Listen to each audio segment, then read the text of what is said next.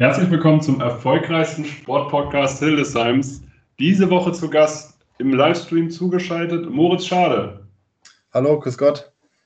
Schön, dass du da bist. Wir haben es gerade gesagt, bei den Witterungsbe äh, Witterungsbedingungen haben wir gesagt, wir machen das Ganze als Videocall. Wir treffen uns nicht in der Stadt. Normalerweise läuft das Ganze ja in meinem Büro bei der Hildesheimer Allgemeinen Zeitung ab. Du warst so frei und gibt uns sogar Einblicke bei dir zu Hause. Ist es dein Büro? Ist das ja, dein, so? Äh, wo sitzt du gerade? Halb Büro, halb Ankleidezimmer. Ja. Äh, hier stehen unsere Schreibtische von meiner Freundin und mir und noch ein äh, paar Gardinen und äh, Schränke, so ein paar Sachen zum, zum Unterstauen. Ja, aber viel Zeit verbringen wir hier tatsächlich nicht. Da sind wir dann eher im Wohnzimmer. Ja. Ich sehe da im Hintergrund einen Pokal. Der ja. hat doch bestimmt eine Geschichte. Der steht da ja nicht einfach so. Nee, der hat eine sehr wichtige Bedeutung. Und zwar ist er vom Weihnachtskick diesen Jahres. Habe ich mit äh, Jakub Lefan, René Gruschka und, boah, jetzt habe ich den Spieler vergessen.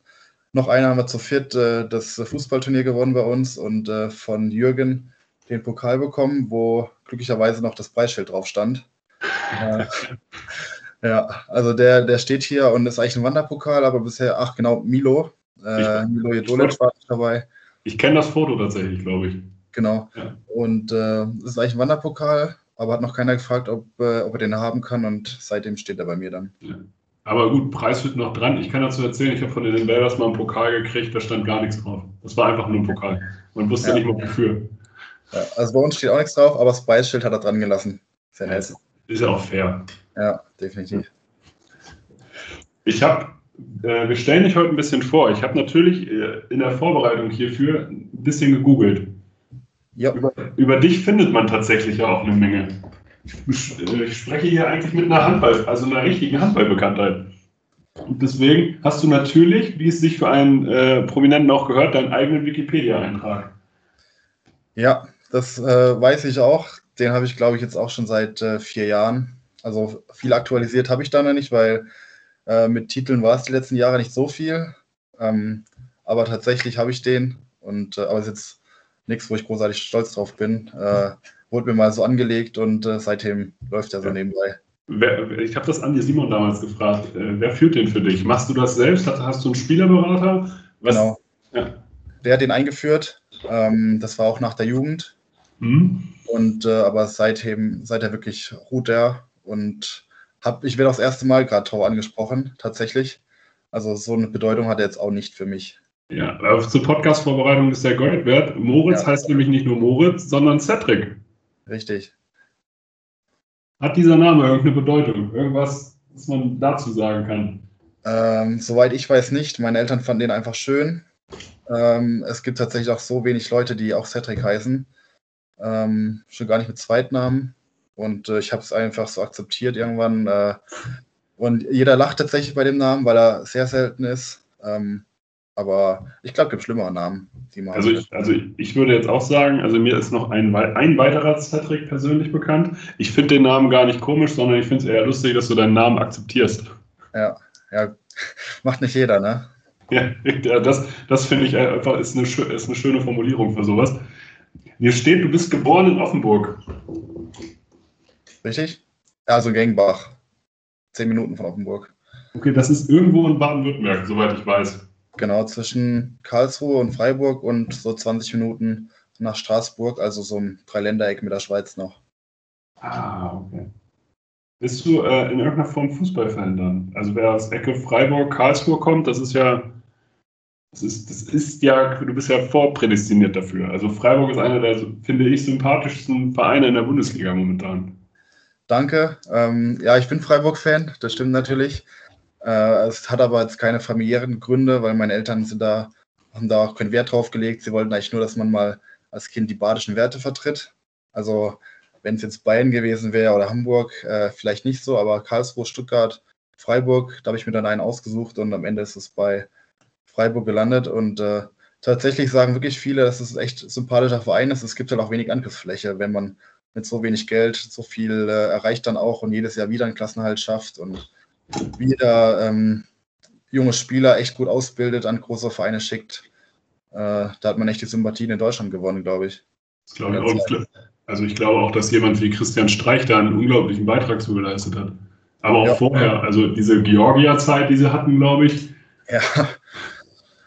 Und dann danach kommt für mich gleich die Zeit mit Christian Streich. Ich glaube, Robin Dutt war zwischenzeitlich noch da irgendwann. Genau. Also. Ja, aber ist jetzt, glaube ich, auch schon der dienstälteste Trainer, den wir haben in Deutschland. Und äh, ist halt die Frage, wenn Christian Streich nicht mehr Trainer sein sollte, wer dieses Erbe weiterführt. Ähm, da möchte, glaube ich, aktuell keiner dran denken, aber der Tag wird auch kommen. Und äh, ich hätte schon so meinen Favoriten, ähm, aber eigentlich will ich da wirklich auch noch nicht dran denken, weil es einfach zu gut läuft mit Christian Streich. Wen, wen würdest du da gerne haben? Ist das irgendein A-Jugendtrainer oder der jetzt äh, oder? Nee, ich würde keine Freunde dahin vermitteln. Äh, ja. Also, wen ich so gut finde, ist eigentlich der Steffen Baumgart von Paderborn, ähm, weil er eben ähnlich wie, wie Streich mit wenig Mitteln viel erreicht und ja. er steht halt wirklich für Offensivfußball. Ähm, also, er hat auch mal gegen Bayern 6-0 verloren und äh, danach gesagt, mir egal wie hoch wir verlieren, wir haben geil gespielt und darauf kommt es halt drauf an.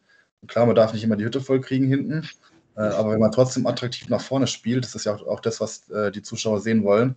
Und deswegen geht man ja auch ins Stadion. Ich habe ein bisschen äh, gegoogelt über dich. Du hast mal einen, äh, einen Bericht für Ticketmaster geschrieben. Genau. ja. über deinen Trip nach äh, London. Richtig. Soll ich kurz erzählen? Oder? Ja, erzähl. Wie kam es dazu? Weil so viel, also ich habe noch keinen Gast hier gehabt, der einen eigenen Artikel rausgebracht hat. Ja, es war auch schon ewig her. Äh, also ich eigentlich habe ich so das Ziel, jedes Jahr einmal nach England zu fliegen, um äh, englischen Fußball anzuschauen. Äh, und das war dann schon, glaube ich, knapp zehn Tage vor, bevor es eigentlich losgegangen wäre. Wir hatten schon die Flugtickets, mein Bruder nicht, und auch Hotel gebucht und wir hatten eben noch keine Tickets für ein Spiel und dann war kurz vor Weihnachten, bei, als ich noch bei den Füchsen gespielt habe, in Berlin war die Weihnachtsfeier. Und da saß jeder Spieler mit mehreren Sponsoren am Tisch. Und genau an meinem Tisch war einer von Ticketmaster. Und dann habe ich dem so ganz unauffällig mal zugehört von seinen Geschichten und er hat erzählt, er war jetzt bei Menu oder bei Bayern in der dritten Reihe und hatte eben echt viel von Fußball erzählt. Und dann habe ich gesagt, ja, äh, ich habe jetzt in einer Woche fliege ich nach London und äh, habe noch keine Karten für Arsenal gegen Bournemouth, was glaube ich, ähm, ob er mir vielleicht helfen könnte. Dann hat er mir seine, ähm, sein, seine Visitenkarte gegeben und äh, ich habe das dann nochmal per E-Mail quasi alles dem geschrieben, zwei Karten, das sind das Spiel etc. Und drei Tage später hatten wir dann die Karten. Also war wirklich, wirklich Glück gehabt. Ähm, und als Gegenleistung habe ich ihm dann, also auch als Dankeschön, einen Bericht geschrieben, so ein, so ein Reise-Fußballbericht, wie wir die Stimmung äh, aufgenommen haben, wie das Spiel war etc., was drumherum so läuft, ist ja auch schon bisschen unterschiedlich zum deutschen Fußball und äh, so ist der Bericht dann entstanden, ja. Wahnsinn. Also das ist, äh, das, ich wusste, dass da irgendeine Geschichte muss dahinter hängen, weil sonst ja. man sowas nicht. Aber ja. es ist doch, ist doch grandios, wie das gelaufen ist. Also mir gefällt das. Also wie gesagt, an erster Stelle steht das Glück, dass ich das hatte, äh, mit dieser Person ähm, am gleichen Tisch zu sitzen und dass er mir dann auch noch wirklich helfen kann, weil in England sind ja auch die Spiele um Weihnachten immer ausverkauft, wirklich gar keine Chance. Und ähm, ich habe dann auch den E-Mail-Verlauf von ihm bekommen und äh, da hat er schon äh, sich wirklich ins Zeug gelegt, dass, dass er für einen Klienten aus Deutschland da die Tickets holen will und äh, das war sehr ehrenhaft, ja. Habe ich auch noch nicht vergessen. Ja, man muss dazu sagen, du kannst ihn auch lieb grüßen hier, also vielleicht hört er den Podcast. Ja, das Carsten Kern heißt er von äh, Ticketmaster, war glaube ich auch schon bei Alba ähm, mhm. und hat da jemals im Managementbereich, glaube ich, gemacht. Also an der Stelle sei er lieb gegrüßt. Ähm, ja, hat auf jeden Fall ein gutes Werk getan. Ja, aber ich, du sagst gerade, das war Glück. Ich finde halt aber, dass man äh, natürlich ist sowas Glück oder eine Fügung in irgendeiner Form, aber man muss natürlich auch so ein bisschen die Initiative da ergreifen. Ja, genau. Also an sich bin ich auch eher dafür, an so einem Abend nicht immer über, über den Beruf zu reden, ähm, dass man auch mal private Dinge bespricht oder sonstige Sachen einfach und äh, ja, vielleicht war es auch ein bisschen dreist, äh, kann man ja auch so sehen, aber eigentlich, äh, es hat sich gelohnt und für ihn war es jetzt auch kein großer Aufwand. Ähm, vor dem er, glaube ich, geht es schon in Ordnung. Ich, ich meine, im Endeffekt auch, hätte er auch Nein sagen können. Ja, genau. Also von daher, du hast ihn ja nicht gezwungen. Initiative ist bei dir, glaube ich, das richtige Wort. Ich habe gelesen, du hast dich initiativ bei Bob Hanning für die, zur Füchse-Jugend beworben. Richtig, ja. Wie kann man sich sowas vorstellen? äh, stellt man sich so vor, dass man eigentlich durch jede Sichtung durchrattert und ähm, nicht auf den Notizzetteln der der, der Trainer eben landet. Und äh, dann war 2012 die DAB-Sichtung, wo wir eben mit äh, Südbaden auch dabei waren. Und äh, ich habe es zwar in den Reservekader geschafft, aber wirklich viel gebracht hat mir das auch nicht. Und danach habe ich eben schon, also ich hatte schon länger den Wunsch, so auf ein Internat vielleicht zu gehen oder habe ich mal zu bewerben, wie das da abläuft. Dann habe ich ähm, eine Bewerbung geschrieben nach Berlin, äh, habe dann die, die Daten oder die Kontaktdaten von dem äh, Jugendtrainer bekommen, dass ich mich gerne ins Probetraining einladen würde, wenn eins hat, stattfinden sollte. Und äh, habe ich eine E-Mail zurückbekommen, ja, Sie sind eingeladen, dann und dann. Und äh, ja, meine Eltern wussten davon auch nichts. Und ich habe dann eben ein gutes Argument gebraucht, dass ich dorthin gehe und hatte dann quasi schon die Bestätigung, äh, also diese Einladung für das Probetraining. Und ähm, die war natürlich, haben erstmal groß geschaut, weil wenn ein 16-Jähriger da auf einmal ins 800 Kilometer entfernte Berlin möchte, dann äh, weiß man nicht, äh, äh, woher das jetzt kommt. Und die sind dann mit mir dahin geflogen, haben sich das Internat angeschaut. Äh, ich habe so lange trainiert mit Bob und anderen Trainern noch und ja, die wussten dann gleich, dass ich gut aufgehoben bin. Wir haben da Siebener oder Zehnerklassen gehabt, teilweise recht individuell Unterricht und sportlich hat es auch gepasst. Von dem her war es, glaube ich, der richtige Schritt dann. Ja, man äh, spricht ja von Bob Hanning immer, also das ist ja an sich die, ich würde sagen, bekannteste Funktionärsfigur in, in Handball Deutschland. Auf jeden Fall trägt er die witzigsten Pullover. Ja. Äh, man sagt ihm aber auch nach, dass er sich grundsätzlich um all seine Spieler kümmert, auch um ehemalige. Ist das wirklich so? Ja, kann ich schon bestätigen. Ist natürlich immer die Sache, wie, ähm, wie ist man, wie hat man das eigene Interesse, mit ihm in Kontakt zu bleiben. Also nicht jeder Spieler äh, ist noch mit ihm in Kontakt. Ähm, und für mich war es eigentlich klar, wenn, wenn ich so eine Karriere äh, starten will, ähm, dass ich ihn dann auch als Ansprechpartner so behalten möchte. Und ich kann eigentlich in dem Sinne nur positiv von ihm sprechen, äh, weil er wirklich versucht, immer aus jedem Spieler das Maximale aus der Karriere auch rauszuholen. Ähm, und da steht er dir eigentlich als äh, Trainer und Manager und Berater immer, immer zur Seite dann. Das ist auf jeden Fall spannend. Du hast auch, du warst ja unglaublich erfolgreich mit den Füchsen in der Jugend. Du bist dreimal deutscher Meister geworden. Ja. Wer war da Teil deines Kaders? Weil das ist ja auch immer interessant, mit wem man alles in der, in der, im Laufe der Zeit irgendwie schon mal zusammengespielt hat. Also im ersten Jahr, da waren es noch Fabian Wiede, der war zwei Jahre älter als ich, da habe ich als Jugendlicher dann regelmäßig ausgeholfen in der A-Jugend. Äh, Paul Trucks war zum Beispiel auch noch dabei. Ähm, jetzt auch beide Nationalspieler geworden.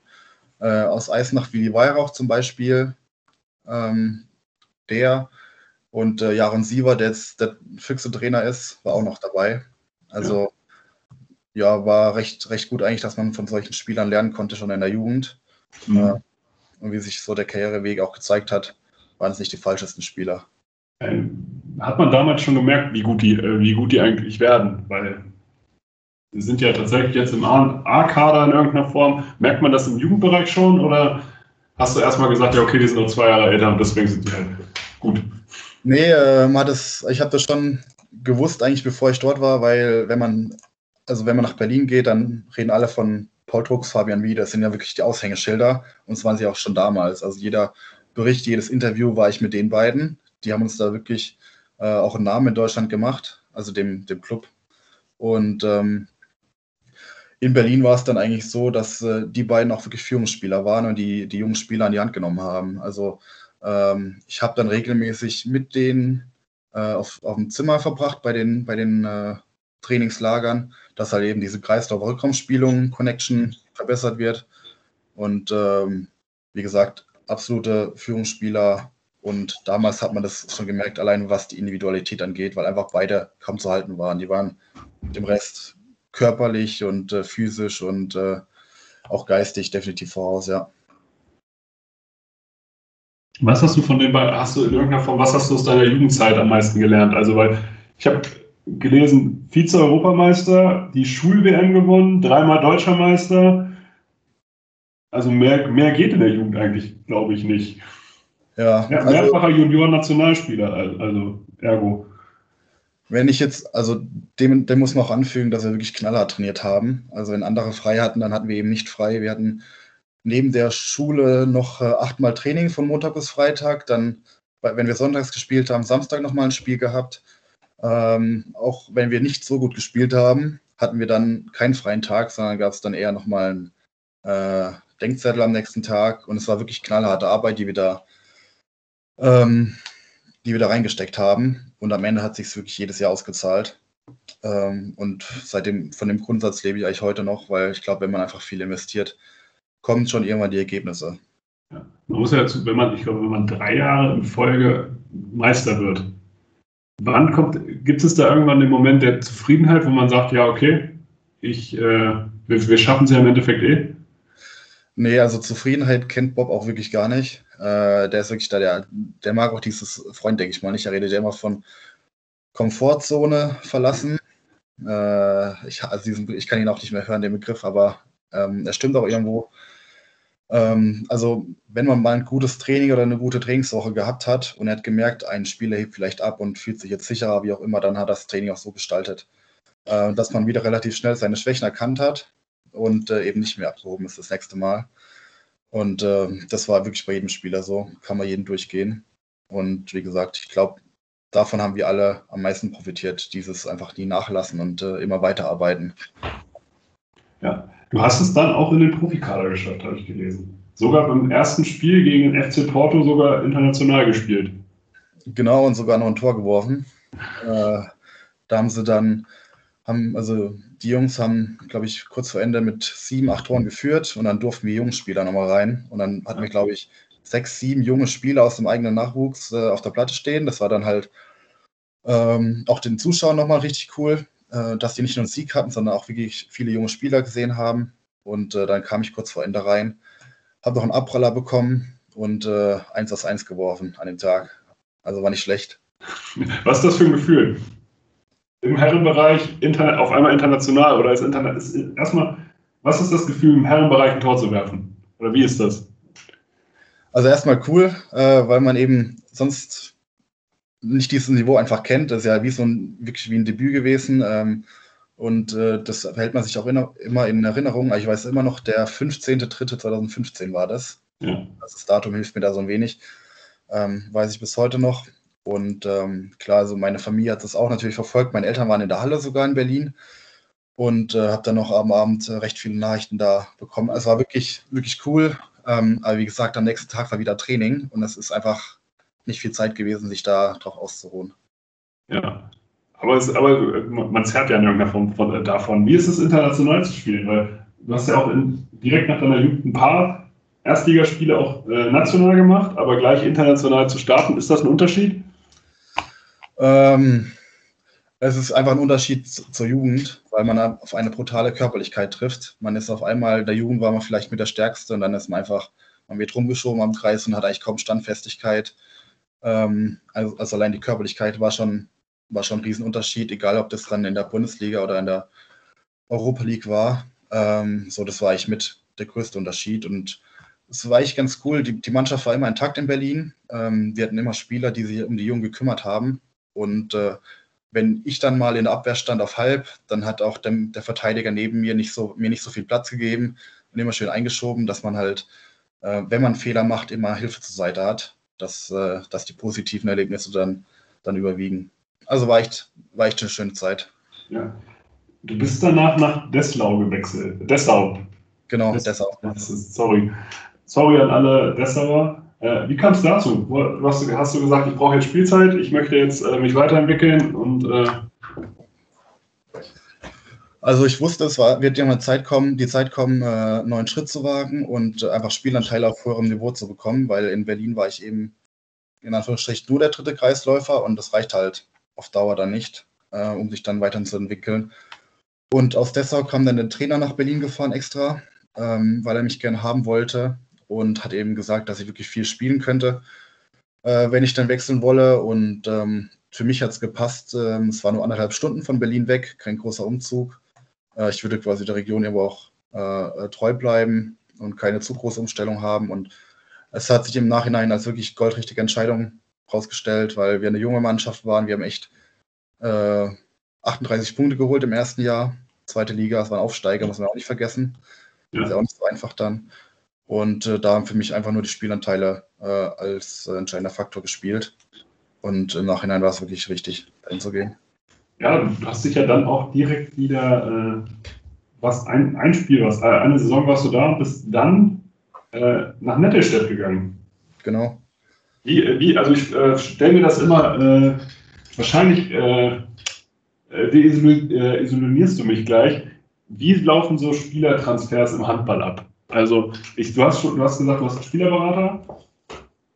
Jetzt hast, äh, beim, äh, hattest du den für, den, für den Dessau-Wechsel auch schon? Oder äh, genau. ist das noch, den habe ich seit Tag 1. Wie kommt man dazu und äh, wie laufen dann solche Transfers ab? Ähm, also, es ist eigentlich der Vorteil an so einem, so einem Spielerberater, dass man sich eigentlich wirklich um aufs Handball konzentrieren kann. Und ähm, er ist dann quasi der, der im Hintergrund äh, verhandelt und mit anderen Vereinen spricht. Und wenn dann irgendwas konkreter werden würde, ähm, dann kommt er erst auf mich zu. Ähm, macht ja auch keinen Sinn, wenn, also war es wahrscheinlich dann auch früher ohne die Berater, dass die Vereine direkt beim Spiel angerufen haben und lassen Spieler mal, einen jungen Spieler mal mit sechs, sieben Vereinen aus der zweiten und ersten Liga sprechen, dann äh, ist Handball irgendwann Nebensache, weil er sich wirklich nur noch Gedanken macht. Und ähm, irgendwann kam er dann auf mich zu und hat, äh, hat eben gesagt, dass Nettelstedt angerufen hat und äh, das ist, die waren ja damals Erster in der zweiten Liga, also wäre dann potenziell Aufsteiger auch in die erste Liga gewesen, war, der, war ja dann auch so. Und ähm, war natürlich perspektivisch gesehen der richtige Schritt, wenn man dann nochmal eine Liga höher Fuß fassen kann. Ähm, und wie gesagt, es lief eigentlich alles über ihn. Und den Vertrag muss ich dann trotzdem unterschreiben.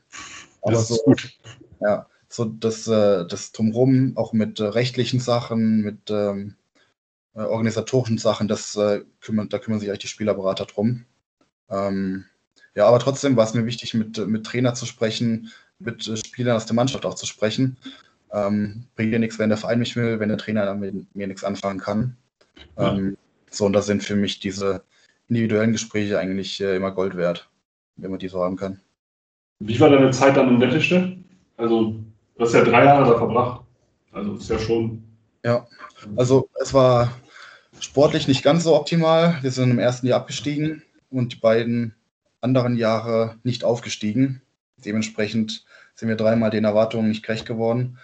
Ähm, das war sportlich, aber rein menschlich habe ich mich wirklich äh, wie zu Hause gefühlt. Echt viele Leute kennengelernt, die ich, mit denen ich auch heute noch Kontakt habe. Ähm, es war wirklich wie eine Familie, man hat kurze Wege gehabt. Wir waren öfters in Bielefeld mal Fußball, dann in Hamburg mal. Ähm, also immer wieder Unternehmung gemacht, weil auf dem Dorf ist halt wirklich nichts los. Ja. Und, ähm, wir, wir haben auch keine direkte Autobahnanbindung, wie hier zum Beispiel. Dementsprechend ähm, äh, mussten wir immer größere Touren unternehmen. Und äh, es war sportlich nicht, nicht ganz so gut, aber es war jetzt auch kein Fehltritt, wo ich sagen würde, ich würde es nicht nochmal machen. Ein, Spiel, ein Mitspieler, den du damals äh, schon hattest, den hast du auch jetzt, René Gruschka. Genau. Der hat mir tatsächlich eine Sprachnachricht geschickt, die ich gern einfach mal abspielen möchte. Ich hoffe, die hört man jetzt vernünftig. Moritz Schade. Also, Moritz ist ein lieber, netter Junge, ein richtig guter Freund. Ähm, wir können uns glücklich schätzen, dass er in Hildesheim jetzt für uns spielt. Er hat mir damals auch exklusiv in der Fußgängerzone in Lübeck äh, gesagt. Äh, war ganz aufgeregt und ich habe mich natürlich auch gefreut. Und ähm, als Mensch ist er halt sehr ruhig, sehr bodenständig, ähm, sehr emotional, was er vielleicht auch nicht oft nach außen trägt, sondern es brodelt manchmal in ihm selber drin und kommt dann mal raus.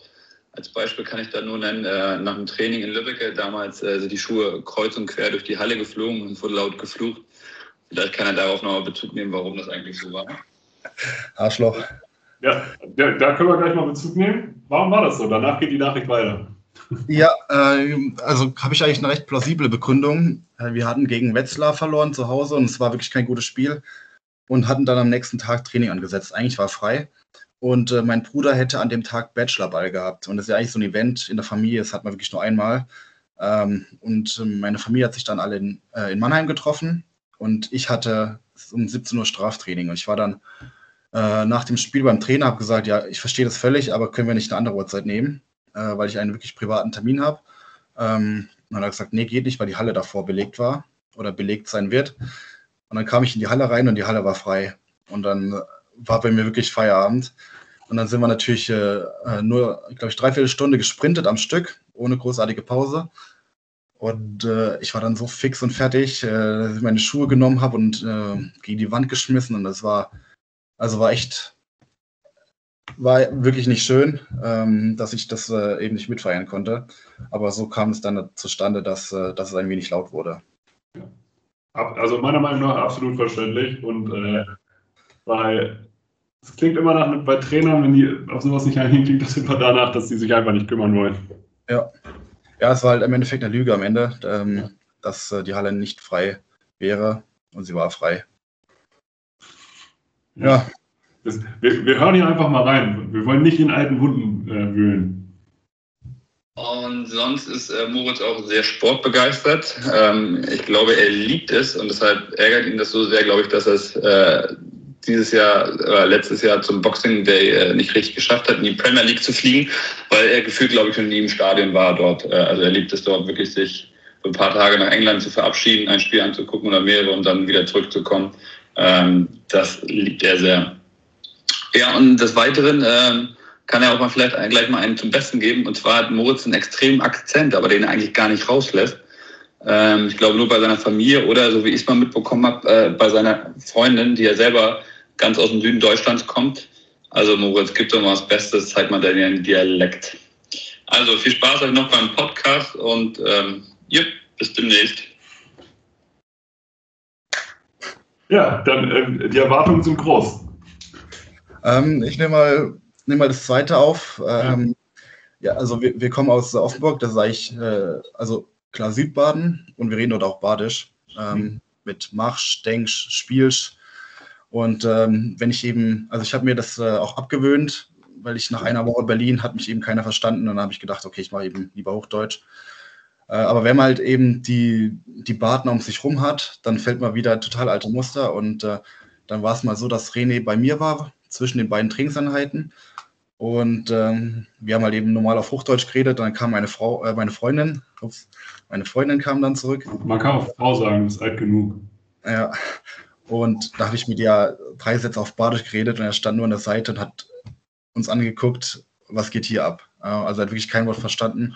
Und so habe ich halt echt in Sekunden äh, von ihm auf Hochdeutsch dann zu ihr auf äh, Badisch ge geswitcht ja, ich glaube, das äh, hat er auch sehr nett in der Kabine noch erzählt. Das äh, geht ihm nicht so schnell aus dem Kopf. Und ja. Äh, hast, hast, hast, du einen Satz, hast du einen Satz, den man auf Badisch, äh, ein badisches Sprichwort oder sowas? Gibt es sowas? Ich kann nur, ich komme ich komm aus Hildesheim, ich kann nur Hochdeutsch. Moloje? Was ist das? Äh, schauen wir mal. Das, ist eine, das kann jetzt auch ein richtig erfundener Begriff sein. Ich habe dich wahrscheinlich gerade beleidigt. Ja, ja, richtig. Also wahrscheinlich jeder, ba jeder Badener denkt sich, ha. Ja, schauen wir mal. Schauen, Moloje. Ja, das, ich, vielleicht baue ich das jetzt einfach in meinen eigenen Sprachgebrauch mit ein. Ja, ja. Er hat noch er hat vom Boxing Day gesprochen. Das hatten wir am Anfang des Podcasts schon. Wie oft hast du das schon gemacht, dass du einfach äh, nach England äh, geflogen bist? Also, es klingt ja nach einer regelmäßig äh, vorkommenden Reisetätigkeit. Ja, genau, ist eigentlich der Winterurlaub, den ich gerne so verbringe. Ähm, bestimmt jetzt schon sieben, acht Mal, weil es auch die einzige Zeit ist, wo mein Bruder und ich gleichzeitig äh, Urlaub haben. Mhm. Und ähm, dann gehen wir entweder alleine oder mit Freunden ähm, zwei, drei Tage, vielleicht auch mal länger nach England, sind dann meistens in London oder, oder Manchester und haben dann dort eben noch parallel ein paar Spiele, die wir anschauen. Und äh, das wird dann an Weihnachten für die Oma immer als äh, Kulturreise äh, verbucht dass wir uns in England historische äh, Städten anschauen. Ist ja auch und, quasi richtig. Ja, ist es ja auch so. Ähm, genau. Und irgendwann waren wir dann ein, zwei Mal da und seitdem eigentlich gefühlt jedes Jahr. Ich meine, äh, die Flugpreise, wenn man es gut macht, ist man auch bei 50 Euro hin und zurück. Ja. Ähm, dann hat man schon mal, kann man schon mal beim Hotel ein bisschen mehr ausgeben. Ähm, klar, die Ticketpreise sind sehr teuer, muss man auch fairerweise sagen. Ähm, aber es ist, wie gesagt, Urlaub und man hat kein Handball, kein Alter, keine Uni, gar nichts. Von dem her ähm, unterstützen es unsere Eltern auch immer sehr, dass sie das machen und äh, passt schon eigentlich. Ja. Du hast es gerade angesprochen. Bist du ein Typ, der äh, auch mal vom Handball mal nichts hören will und nichts wissen möchte? Äh, ja, aber es geht halt echt nicht lange gut, äh, weil wir eigentlich dauernd unter Strom stehen. Dann hast du Training, Spiel, Training, Video, wie auch immer. Und äh, ich habe echt, also ich wackel mit dem Fuß zu Hause am Essenstisch. Das äh, macht dann die Mitmenschen recht nervig. Ähm, aber so drei, vier Tage sind schon gut, aber dann dann fehlt es auch schon wieder. Allein schon die Kabine und die anderen Jungs. Äh, das ist halt echt, echt Alltag und Normalität geworden irgendwann. Ja. Wie war die Zeit für dich, als du nicht trainieren konntest jetzt in der Corona-Zeit? Ähm, also wir hatten ja Gott sei Dank das Glück, dass wir trainieren konnten, weil wir eben auch äh, den, die Kontakte zum Klinikum hatten mit den Corona-Tests. Und äh, also es ist eigentlich nur nervig, äh, dass wir keine Spiele haben, weil im Endeffekt die Spiele bestimmen die Wochen, wie man trainiert, wie man Videos schaut, wie auch die Stimmung dann ist, welche Gesprächsthemen man hat, sowas. Ähm, das ist eigentlich so die einzige Komponente, die wegfällt. Wir haben Training, wir haben, ich kann Uni machen, ähm, nur eben die weiten Fahrten fallen weg und man hat mehr Zeit am Wochenende. Ähm, von dem her, Wie war das? es fällt irgendwann schwer. Also man stellt sich die Frage, warum trainiere ich eigentlich, wenn man, wenn man eh nicht, äh, nicht spielt. Ähm, aber man muss im Endeffekt trotzdem froh sein, dass man überhaupt trainieren kann. Ja. Wie war das? Du hast ja ein relativ recht eng getaktetes Leben. Also, du, also ich kenne das vom Football halt, dass man ja von Spieltag zu Spieltag lebt in irgendeiner Form und man ganz genau weiß, wann man Training hat, wann man Spiele hat. Und sowas wie freie Zeit ist ja ein rares Gut eigentlich innerhalb der Saison. Wie war es auf einmal richtig, also seinen Samstag und Sonntag einfach mal richtig verplanen zu können? Also ja, man wird total entschleunigt, äh, muss, man, muss man echt sagen.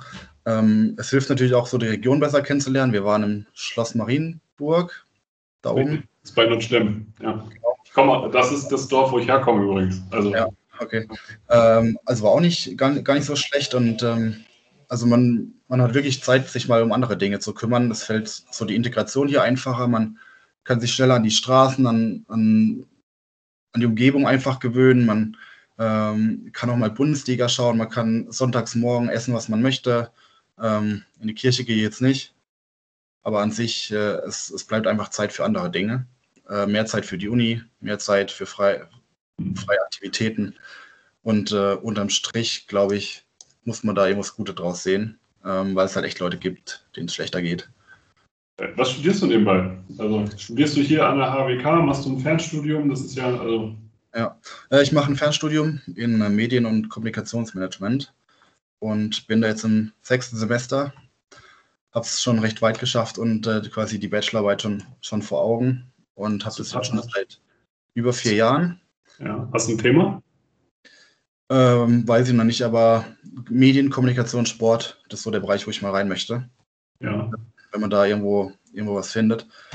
Und ja, das mache ich seit vier Jahren und bin auch echt dankbar, einfach weil ich keine Präsenzen habe. Man kann Urlaub nehmen, wann man möchte, man verpasst nichts, kann für sich selber auch arbeiten und parallel zum Handball ist es echt, echt die beste Alternative.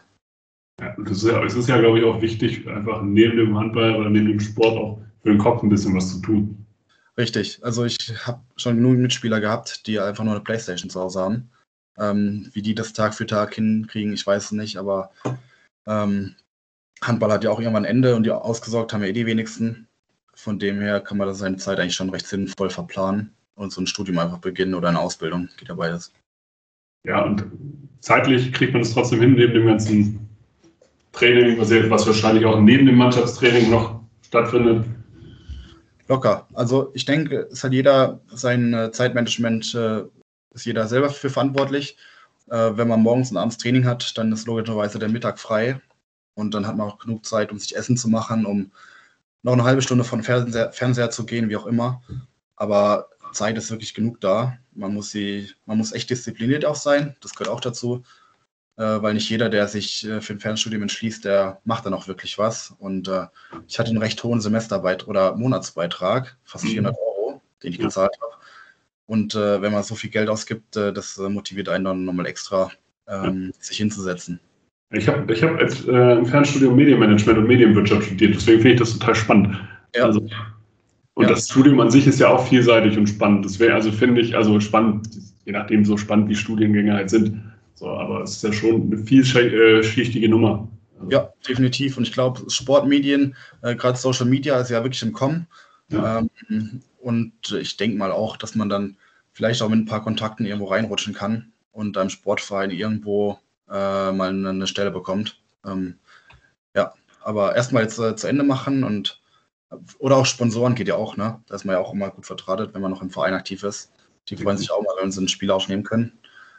Ähm, ja, aber soweit denke ich tatsächlich noch nicht. Erstmal noch beenden. Ich wollte gerade sagen, ein paar Jahre hast du ja eigentlich noch vor dir. Ja, Also du bist Ja. ja, gerade, werden, das wäre schon ganz schön. ja, fertig werden mit dem Studium, aber äh, ein paar Jahre Leistungssport hast du noch vor dir. Ja. Ist jetzt sozusagen, kommst in die beste Zeit. Ja, so langsam, schon 25 Jahre alt. Also Ja. jetzt ist eigentlich gerade ganz gut. Das hat Andi Simon hat gesagt, 25 ist eigentlich total gut, weil ähm, man hat schon Erfahrung und man ist noch fit. Und jung, genau. Ja. Ja. Also äh, ich bin auch so in dem Alter, ich wechsle beim Fußball re relativ viel zwischen alt und jung. Ähm, also gerade so die, die, die Wechselperson bin ich. Wenn bei alt einer fehlt, spiele ich dort mit. Wenn bei jung einer fehlt, bin ich dort. Ähm, und man hat wirklich noch viel vor sich, das stimmt. Ähm, eigentlich, also als Kreisläufer bestimmt noch 10 bis 12 Jahre, wenn man es durchzieht und gesund bleibt. Hast du das vor? Oder sagst du, eigentlich, ich will mich auch nicht kaputt machen? Also es gibt ja jetzt also viele, also es gibt die Leute, die nicht abschließen können und sagen, okay, ich bin eigentlich total kaputt und spiele trotzdem noch ein Jahr. Und die Leute, die halt sagen, ich bin 30 oder ich bin 32 und für mich war es das jetzt, für mich beginnt jetzt das äh, reale Leben. Also wenn ich, wenn ich jetzt äh, das Studium noch nicht beendet hätte, dann würde ich auch nicht aufhören, ähm, weil man braucht einfach irgendwo Nebenverdienst, um sich das äh, leisten zu können. Ähm, aber wenn ich, glaube ich, das Studium beendet habe und es kommt irgendwann der richtige Beruf für danach, wo man dann noch langfristig Planung hat, weil wir hangeln uns ja eigentlich immer von ein- oder Zweijahresverträgen zum nächsten, ähm, kann ich mir schon vorstellen, dass meine Karriere auch vor 35 oder 30 be beendet ist. Also ich mache mir da auch gar keine Ziele, wie lang oder wie ich spielen will oder wie viele Tore ich werfen will. Ähm, das Leben kann so, so, sich so schnell ändern, ähm, braucht man nicht langfristig planen. Ja. Du hast äh, schon erwähnt, du hast eine Freundin, Frau. Mich äh, interessiert da eigentlich, äh, wie erklärt man seiner Freundin, dass man jetzt nach Hildesheim zieht? Also ich, bei mir war es relativ entspannt, weil, also wir kommen aus Offenburg, das sind auch knapp 550 Kilometer und äh, sie hat hier Verwandtschaft in Rössing. Äh, liebe Grüße an Gunnar und Claudia, wenn ihr zuhört. Äh, ja, deswegen, äh, sie hat hier eigentlich die letzten Jahre jedes Osterfest verbracht und ähm, für sie keine, keine so fremde Region. Ähm, dazu kommt eben, man ist schnell zu Hause, wenn der Zug durchfährt in dreieinhalb, vier Stunden. Und äh, ich glaube, äh, um mal von zu Hause wegzukommen, ähm, ist es auch nicht so falsch. Also hat, haben, haben eigentlich alle, wirklich alle Komponenten gepasst. Auch mit der Wohnung, die recht schön ist. Also Wer, alles richtig gemacht. über wen kam da der Kontakt zu deinem Spielerberater? Gleich über Muri oder? Genau, ich denke mal, die kennt sich noch äh, aus Berliner Zeiten oder spätestens dann über Bob. Und ähm, dann hat sich das relativ schnell eingefädelt. War dann kurz auf knapp vor Corona, als wir da das letzte Spiel dann hatten, wo dann der Rest abgesagt wurde. Und dann seit März äh, oder ab März habe ich dann unterschrieben hier. Ich weiß noch, als ähm, der ehemalige Pressesprecher von der, HC, äh, von der Eintracht Hildesheim, Steffen Kummer, als er erfahren hat, dass du kommst, hat, hat er eigentlich nur angefangen zu lächeln und hat gesagt, boah, der kann was. Also, du, hat- witzigerweise, du warst hier schon bekannt. Das war, also, in Hildesheim war, hast, du, hast du dir einen Namen gemacht. Bei den Leuten, die sich mit Handball wirklich auskennen. Okay, also habe ich mir den Namen wahrscheinlich sportlich gemacht, nicht Ja, sonst irgendwie. ho hoffe ich. Also Ja. ich gehe davon aus, ich, ich kann nur die sportliche äh, Komponente beurteilen. Und das erste, was ich gehört habe, war, dass du in, in der Defensive unglaublich stark bist. Und das ist auch das, was, äh, was ich als, äh, als Externer, der einfach nur Handball guckt, direkt sagen kann. Du bewegst dich in der, im Innenblock anders als jeder andere bei der HC Eintracht. Du redest mehr, du, äh, du äh, bewegst deine Beine anders und äh, du hast sofort eine ganz andere Präsenz. Wie kommt das? Definierst Ja. du dich auch darüber? Also ich glaube, es ist schon mal ein großer Schritt von der dritten in die zweite Liga. Ähm, und wenn man das die letzten sechs, sieben Jahre gemacht hat, auf diesem Niveau auch spielen, ähm, hat man auch seine Automatismen und man weiß wirklich, ähm, wie man Abwehr spielen soll. Und also ich finde so eine grundlegende Abwehr, die schon gut, wenn sie laut ist, dann redet jeder und ähm, es zeigt schon mal oder schon mal so eine Ansage an den Angriff, da will eigentlich wirklich jeder für den anderen kämpfen und ähm, auch so nach das Außenbild ist einfach besser. Und ähm, ich glaube, ich kann schon hier recht viel mit, mit Erfahrung machen, weil man sieht echt in einem, man sieht einem Drittligaspieler mehr an, wenn er nicht werfen will, als einem Zweitligaspieler. Und wenn ich weiß, er will nicht werfen, dann gehe ich auch nicht den Schritt raus, dann bleibe ich eher hinten. Ähm, oder wenn ich weiß, der hat einen guten Schlagwurf, dann stelle ich mich schon extra einen Schritt weiter nach rechts oder links. Ähm, und das sind schon tatsächlich echt viele Erfahrungswerte, die das ausmachen, ähm, wo ich da aus den letzten Jahren profitiert habe. Wie, wie hast du deinen eigenen Start äh, empfunden in Hildesheim? Ähm, eigentlich recht gut. Wir hatten ja eine, recht, wirklich, eine wirklich sehr gute Vorbereitung. Ähm, in Hamm mit einem verloren, in Emstetten mit äh, sechs gewonnen und dann noch die Duderstadt und sowas auch alles gewonnen. Also war wirklich eine unterm Strich sehr gute Vorbereitung. Ähm, und in der Liga haben wir auch die ersten fünf Spiele gewonnen. Ich glaube, man konnte uns da wenig vorwerfen. Die nächsten beiden Spiele wären dann eben Rostock und Potsdam, Potsdam gewesen. Da hätte man danach gesehen, wo man wirklich steht. Ähm, die Spiele wurden uns jetzt leider geklaut. Äh, aber eigentlich kann ich sagen, dass es äh, sportlich, menschlich hier wirklich top, top lief. Also ich hatte jetzt noch keine größeren Hindernisse mit äh, Schlüssel vergessen oder Reifenplatt, nicht zum Training gekommen, sowas. Ich kann wirklich noch gar nicht klagen. Und die Region, hast du da schon irgendwas kennengelernt? Was sagt dir neben Rössing und dem Schloss Marienburg? Hast du schon irgendwelche schönen Ecken von Hildesheim? Ähm, ja. ja, sehr viele sogar. Wir haben hier zwei E-Roller im Haus und äh, erkunden eigentlich an den freien Tagen immer so die Region. Also fahren dann mal Richtung Itzum runter, äh, Hohensen, dann waren wir letztens in der Stadt und Richtung Elan raus. Ähm, so die Region, also äh, wir sind nicht so die Fahrradfahrtypen und entspannt auf dem E-Roller ein bisschen äh, rumheizen, ist dann eigentlich schon ganz geil. Und so lernt man halt die Stadt auch besser kennen. Äh, oder mal hoch ans äh, Studentenwohnheim, da waren wir jetzt auch schon. Äh, es sind halt Ecken, wo ich sonst nicht hinkommen würde. Und dadurch, dass man die mit dem Roller noch nicht gefahren ist, äh, fährt man die halt mal. Ähm, von dem her kann ich sagen, es ist eine wirklich erstaunlich sehr schöne Stadt. Da wurde ich auch positiv überrascht. Ist, ich glaube, Hildesheim ist tatsächlich auch immer noch unterschätzt.